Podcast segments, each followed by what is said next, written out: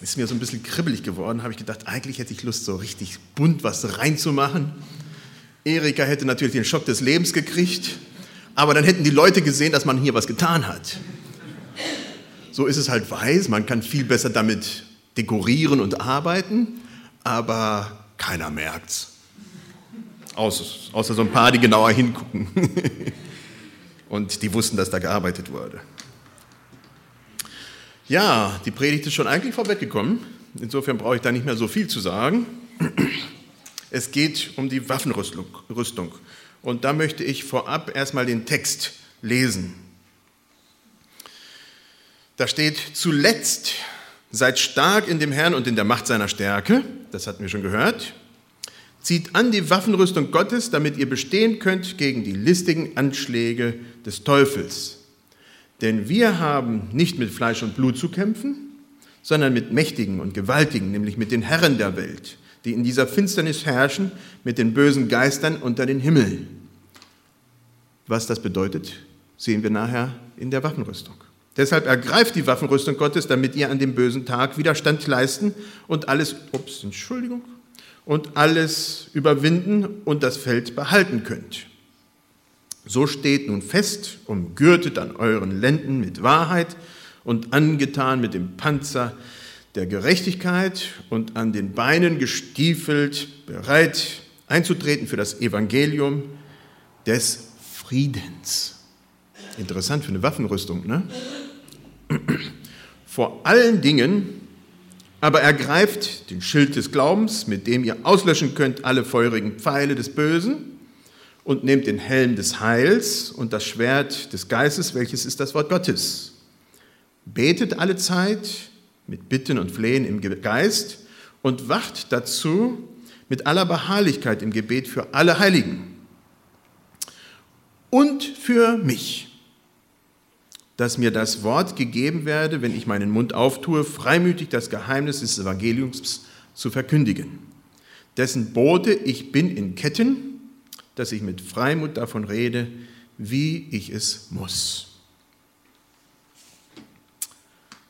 Wer will schon ein kleiner Stümper sein? Einer, der so ganz schmächtig und klein und wirklich nichts schafft. Wir wollen alle, besonders wenn wir Kinder sind, groß werden, stark werden, das den anderen zeigen können, etwas können, was die anderen nicht können. Wenn wir schon als Körper nicht gerade so Adonis verkörpern, der so wirklich alles hat, dann zumindest im Geist irgendwo fit zu sein und besser zu sein als die anderen. Wir wollen Individuen sein, die sich von den anderen unterscheiden. Wir wollen etwas sein. Ja. Und das geht. Das geht im normalen, im echten Leben und es geht auch im geistlichen Leben. Im Leben mit Gott. Das kann auch trainiert werden und da können wir auch etwas schaffen. Da ist es auch möglich, nicht nur einfach rumzukrepeln auf einem extrem niedrigen Niveau, sondern man kann auch wachsen und stark werden. Und das ist der Wunsch von Paulus und deswegen sagt er, seid stark in dem Herrn und in der Macht seiner Stärke. Seid stark. Paulus fordert uns heraus, stark zu sein. Nicht etwa, dass wir alle in den nächstliegenden Fitnesscenter laufen, so wie Britta äh, jetzt äh, Krafttraining macht. Darum geht es nicht.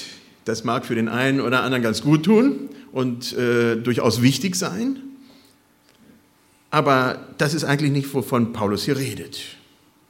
Es geht um geistliche Stärke, geistlich stark zu werden, stark in dem Herrn. Das muss vorbereitet werden. Das kommt nicht von automatisch und von selber. Deshalb sollen wir die Waffenrüstung anziehen. Oder in anderen Worten negativ ausgedrückt, wer die Waffenrüstung nicht anzieht, der ist geschwächt. Er kann manipuliert werden. Er kann besiegt werden. Insofern ist es wichtig, sich vorzubereiten und fertig zu sein. Man steht ansonsten in der Gefahr, überrumpelt zu werden und nicht stehen zu können. Das ist natürlich Sprache des Militärs. Das hatte Britta schon angedeutet. Heute bereitet sich das Militär gegen einen ganz anderen Kampf vor. Den gab es damals noch gar nicht. Wenn wir heute in Militärkreisen über ganz moderne Waffenrüstung sprechen, dann sprechen wir von Cyberwar. Und das ist nicht irgendetwas äh, hochgradig Entlegenes, wo in vielleicht tausend Jahren irgendwer damit äh, Raumschiffen da irgendwie Krieg führt. Nein, das ist taktische Kriegsführung, indem man anderen Ländern äh, elektronisch alle Möglichkeiten nimmt. Zum Beispiel ist das von Israel im Iran verübt worden, damit die Probleme mit ihren äh, Entwicklungen von äh, Kernwaffen haben. Dann wird Strom abgeschaltet in den Regionen oder, oder, oder. Also das ist nicht etwas, was in der Zukunft liegt, sondern wo man sich rüsten muss. Und wer nicht vorbereitet ist, der ist anfällig. Auch Länder sind anfällig und sind anfällig ja, für Anschläge dieser Art. Und die bewegen viel mehr als Panzer, als Flugzeuge, weil auf einmal Lichter ausgehen, weil auf einmal die ganzen Computersysteme zusammenbrechen können. Und dann, das wissen diejenigen, die sich stärker damit beschäftigen, dann läuft in einem Land wie heute schier gar nichts mehr. Also, natürlich sollen wir nicht gerade an Cyberwar denken, wenn wir äh, die Waffenrüstung, an die Waffenrüstung denken. Und doch geht es um geistliche Kampfführung, um Kampf. Und in diesem Kampf müssen wir Widerstand leisten. Geistliche Kräfte sind gegen uns als Christen gerichtet. Dieser Krieg spielt sich in unseren Gedanken ab. Wer diese bösen Geister sind, die Paulus damals meinte, das wird jetzt sehr klar umschrieben in der Waffenrüstung. Darauf gehen wir nachher etwas genauer ein. Sie stehen gegen Wahrheit, sie stehen gegen Gerechtigkeit, Sie stehen gegen Glauben, sie stehen gegen das Wort Gottes. Das ist das, was hier mit den bösen Geistern gemeint ist, ganz klar.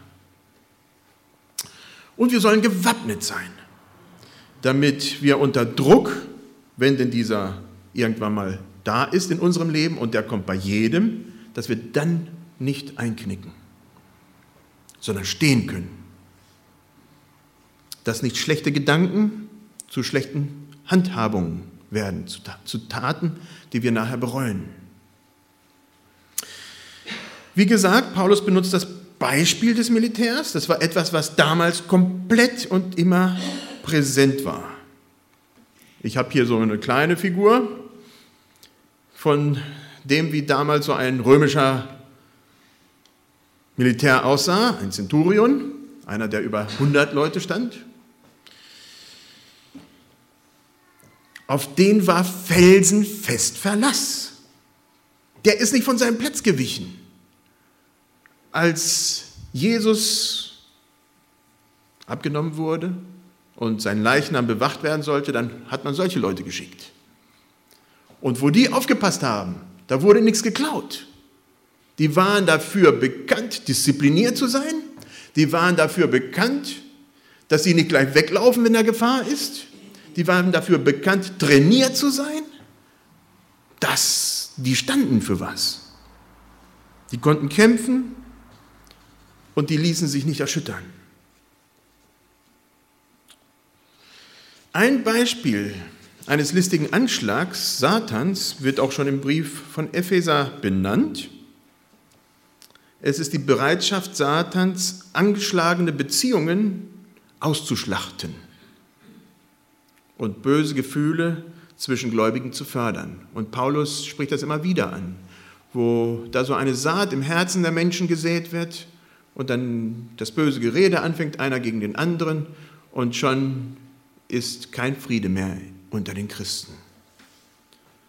So wird die Gemeinschaft zerstört und somit auch das Zeugnis Christi in der Welt.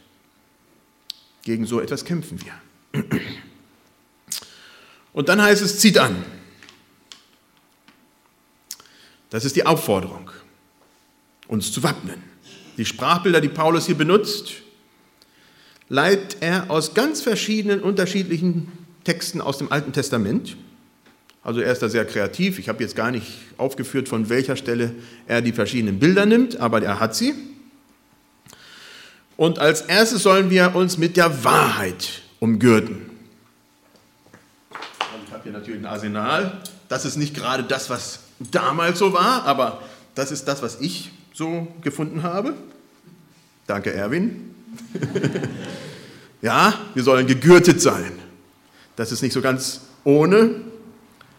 Wir sollen die Grundausstattung im geistlichen Gepäck mit uns tragen. Wahrheit. Wenn jemand wahr ist, integer ist, dann ist das jemand, worüber die anderen Leute sprechen. Die sagen, hey, wenn du da hingehst, der wird dich nicht betrügen. Wenn du da hingehst, da kannst du dich drauf verlassen. Der hilft dir. Der hält sein Wort. Wahrheit. Etwas, was bekannt wird unter den Menschen und was Gott gegeben, was gut ist, was richtig ist. Wahr sein. Des Weiteren brauchen wir Gerechtigkeit. Ich muss zusagen, äh, zugeben, dass, dass, ich habe nicht irgendwo was finden können, was einem Panzer ähnlich käme, also so einen Brustpanzer. Das hat mein Sohnemann nicht. Er spielt zwar mit solchen militärischen Dingen schon gerne rum, aber ein Brustpanzer oder eine Kevlarweste war nicht in meiner Umgebung zu finden. Ich hätte auch nicht gewusst, wo ich eine herkriege. Wir haben äh, keinen aktiven Polizisten zurzeit in der Gemeinde. Insofern, ja, müsst ihr euch denken, ich hätte jetzt einen Brustpanzer an, der mich schützen würde. Ein Schutz. Und das ist die Gerechtigkeit. Gerechtigkeit, das ist so eine Sache. Die muss trainiert werden. Aus verschiedenen Gründen muss die trainiert werden. Es gibt ganz gerechte Leute, denen ich nicht über die Quere will weil die einfach so gerecht sind, dass es zum Himmel stinkt. Die tun einem weh damit. Ja, das ist einfach, die passen immer nur auf, dass das wirklich alles 100% gut ist, aber mit Liebe, das ist ein Begriff, den kennen die gar nicht. Das sind Menschen, mit denen man nicht gerne umgeht, die ständig sich in Rechtsstreitigkeiten verwickeln. Solche Leute gibt es. Insofern muss gute Gerechtigkeit geübt werden. Gerechtigkeit, wo man sehr wohl für Recht, für das Richtige einsteht, aber auch den anderen Menschen im Auge behält und wo es um den Menschen geht. Gerechtigkeit.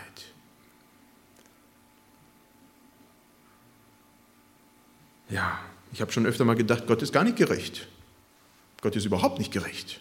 Wir haben alle den Tod verdient. Stattdessen schickt er seinen Sohn, damit wir leben.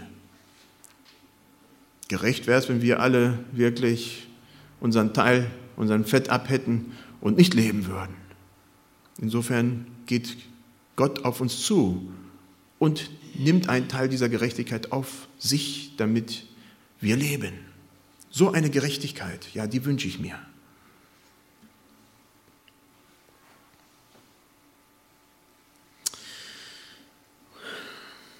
Wir werden aufgefordert, das Evangelium des Friedens mitzuteilen. Wir sollen gestiefelt sein. Ja, da muss ich natürlich erstmal meine Schuhe ausziehen. Und da habe ich natürlich auch so, also wirkliche Kampfstiefel sind das nicht. So Springerstiefel hatte ich früher mal. Die waren dann gut zum im Wald rumarbeiten, äh, aber so für unseren Krieg müssen sie gut reichen.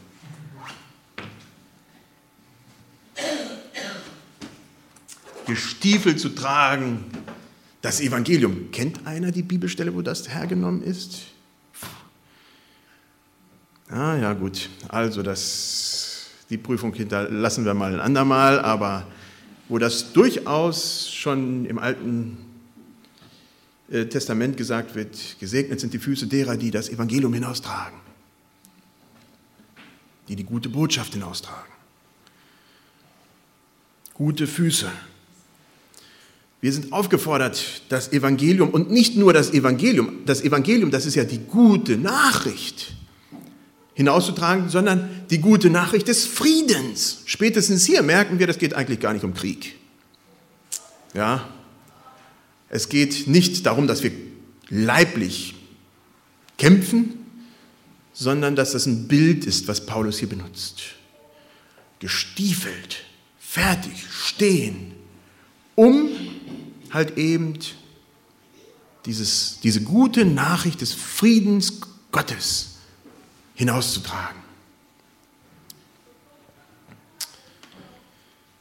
Das hat was mit Disziplin und Hingabe zu tun, wenn wir Frieden verkündigen. Viele tun das für Volk und Vaterland, lassen ihr Leben dafür, zunehmend in Afghanistan und was weiß ich nicht. Sind wir bereit zu investieren? Nicht für Volk und Vaterland, sondern für Gott. Das ist die Frage. Uns vorzubereiten, uns zu stiefeln, um dieses Wort Menschen zugänglich zu machen, die bis dahin dem gleichgültig gegenüberstehen oder einfach keine Möglichkeit hatten oder keiner hat sie angesprochen. Wie Paulus sagt, wie sollen sie hören, wenn keiner ihnen das sagt? Sie können es ja gar nicht hören. Und dann ist es notwendig, uns im Glauben an Gott hinzugeben. Da haben wir den, das Schild. Ja, da habe ich schon ein besseres Exemplar. Ich bin mir nicht sicher, ob dieses Holzexemplar wirklich die feurigen Pfeile, gerade feurigen, ne, diese aus Holz, äh, Pfeile da wirklich abhält. Aber wir wissen, wir sollen uns verteidigen können und ein Schild aufbauen, damit wir wenn wir angegriffen werden, ja, auch halten können. Und da muss man auch flink sein. Ja, das Ding, früher, das war natürlich so ein Riesenpanzer, das hat schon wirklich fast alles gedeckt, da konnte man sich gerade noch drunter bücken.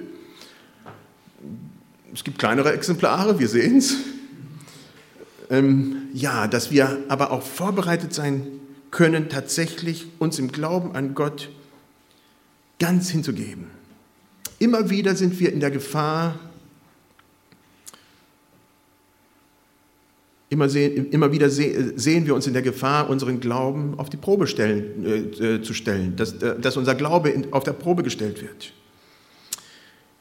Da kommen die komischen Fragen. Ist es wirklich so? Sollte Gott wirklich das von mir wollen? Warum ist dieses ganze Leid in meiner Familie? Warum muss ich leiden? Geschehen tatsächlich Wunder? Wieder ein Unfall, was ist das? Kann sowas Gott zulassen? Also wir merken, das sind so Fragen, die ganz normal sind, ich will sie gar nicht als unnormal hinstellen, aber die schon weiter gedacht, weiter gesponnen, weiter, ja, da drinne lebend, schlussendlich unseren Glauben zerrütten, kaputt machen. Es gibt für nicht alle Fragen tolle Antworten. Und manchmal stehen wir davor. Und da müssen wir im Glauben tatsächlich nach vorne halten und sagen, Herr, ich gebe mich im Glauben dir hin und meine Fragen will ich auch irgendwann mal von dir beantwortet haben, aber nur von dir.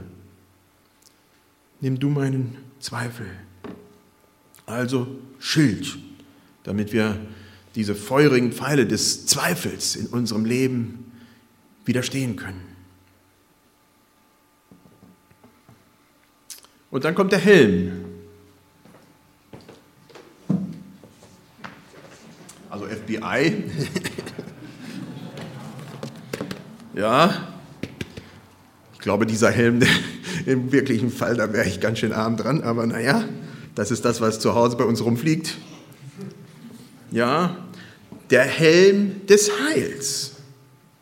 Der Helm soll unser Kopf schützen.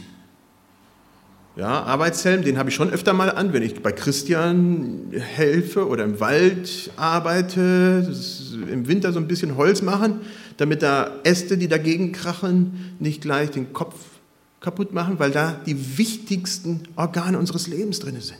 Wenn im Kopf aus ist, dann ist überall aus. Dann ist Feierabend, dann leben wir nicht mehr. Und das soll geschützt werden. Wir wollen geborgen sein. Wir wollen Gewissheit haben, Helm des Heils. Die Gewissheit, dass wir heil sind in Christus, heil sind, dass wir Heilung erfahren haben für unser Leben. Dass es uns gut geht, dass wir gut und sicher geborgen sind in Jesus Christus, weil er ja, uns dahin trägt, wo wir hingehören, in unsere Heimat. Also ein Helm, der uns schützt, der uns Kraft gibt und der uns, ja, diese Geborgenheit klar werden lässt, dass wir in Christus sind. Und dann haben wir das Schwert. Das ist, ja, davon habe ich auch was. Und deswegen braucht man schon mit Sicherheit einen Gürtel, damit man es auch reintun kann. Ja. Das Schwert ist das einzige Instrument, das ich bis jetzt anhabe, zum Angreifen. Alles andere sind Verteidigungssachen. Aber das Schwert, ja, damit verteidigt man sich ja auch, aber hauptsächlich ist es dann schon wirklich zum praktischen Kampf, zum Angreifen. Und der Schwert, der hier gegeben ist, ja, ich habe nicht so die Übung, das ist das Wort Gottes, damit wir da stehen können stark sind, damit wir wissen, was da drin steht und wissen, was wirklich richtig und was falsch ist. Das Wort Gottes, das, wo wir die Geschichte Gottes mit uns als Volk Gottes von vorne bis hinten lesen können, was Gott immer wieder mit Menschen vorhatte, wo Menschen gescheitert sind, wo er mit Menschen trotzdem weitergemacht hat. Die Geschichte Gottes mit uns Menschen die uns stärkt, die uns weiterhilft, die uns Kraft gibt. John Bunyan sagte zu der ganzen Waffenrüstung, das Interessante wäre, dass nichts für den Rücken da ist. Gar nichts. Es bleibt uns nichts anderes übrig, sagt John Bunyan, als unseren Mitmenschen ins Gesicht zu sehen und nach vorne zu gehen. Davon zu laufen hilft nichts. Wir sind hinten nicht geschützt. Und dann heißt es beten.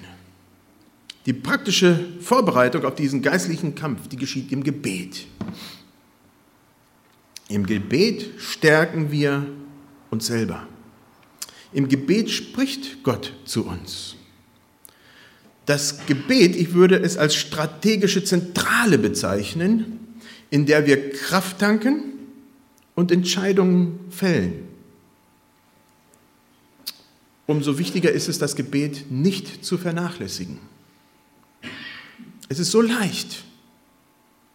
Es ist so leicht, das Gebet so ein bisschen nach hinten zu schieben, weil so viele Dinge uns nach vorne treiben und wir auf einmal merken, oh, die Zeit läuft mir davon. Wo wird gekürzt? Im Gebet.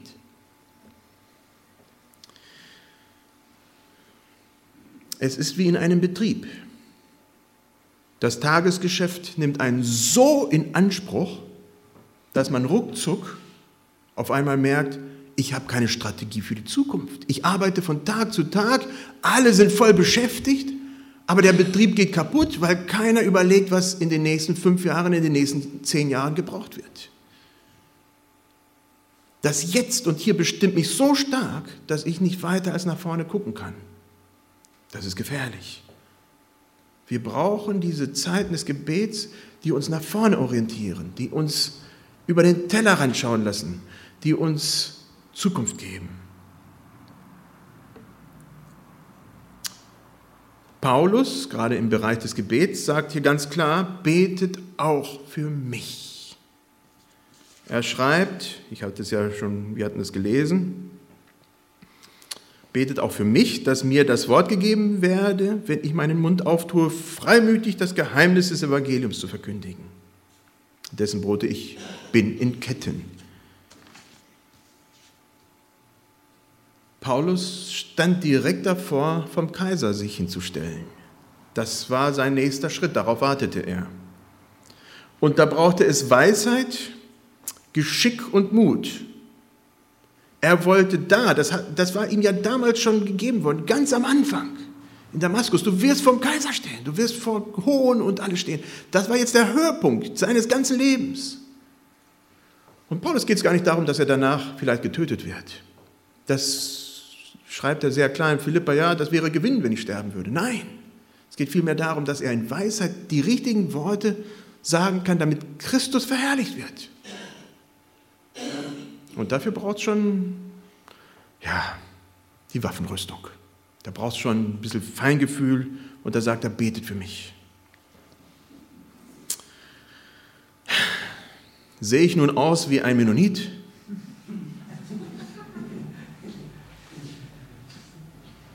Als Pazifist könnte man mich jetzt schon eigentlich abschreiben. Aber Paulus scheut nicht, dieses Bild der damaligen Zeit zu nehmen, obwohl es ihm gar nicht um Krieg oder Nicht-Krieg geht. Es geht ihm um gut vorbereitete Menschen, die sich dem geistlichen Kampf, dem sie jeden Tag gegenüberstehen, da stehen können. Britta hatte das schon gesagt, in Kanada und USA werden immer diese geistlichen Lieder gesungen. Ich hoffe, das wurde geändert, weil das äh, hat da schon Onward Christian Soldiers marching as to war. Also und, und viele Lieder haben sie in dem Bereich. Äh, wenn das natürlich jemand von den Muslimen hört, der kriegt das Kribbeln, der denkt sofort an die Kreuzzüge. Ja, äh, es soll nicht Missbrauch damit getrieben werden, aber es ist ein Bild, das uns klar machen soll, dass wir Disziplin haben, dass wir uns vorbereiten, dass wir tatsächlich nicht in einem Spiel drin sind, sondern dass es wirklich auch ernstes tägliches Leben ist, in dem wir stehen. Und diese geistliche Vorbereitung, die wünsche ich uns allen, dass jeder nach Hause geht und merkt, wow, ich will stehen können, ich will vorbereitet sein. Jawohl, ich will tatsächlich mich in die Bibel hinein vertiefen, wissen, was da steht. Ich will im Gebet stehen, ich will vorbereitet sein, wenn es irgendwann mal dann heiß wird, dass ich da stehe und nicht falle, nicht die falschen Entscheidungen treffe, nicht das sage und tue, was falsch ist. Lass uns soweit aufstehen zum Gebet.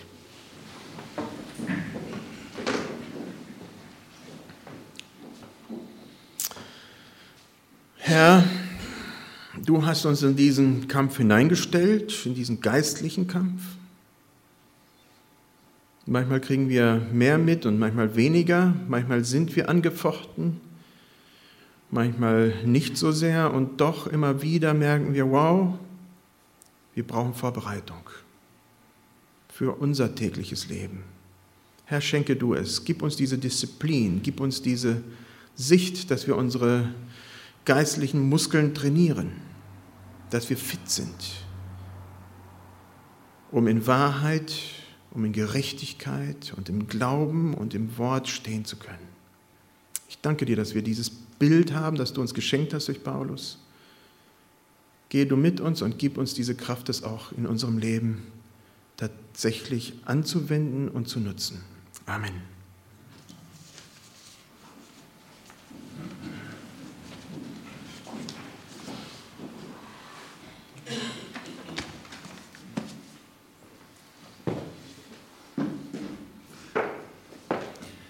Vielen Dank, Edwin. Ich bin froh, dass es sich bei der Waffenrüstung um geistliche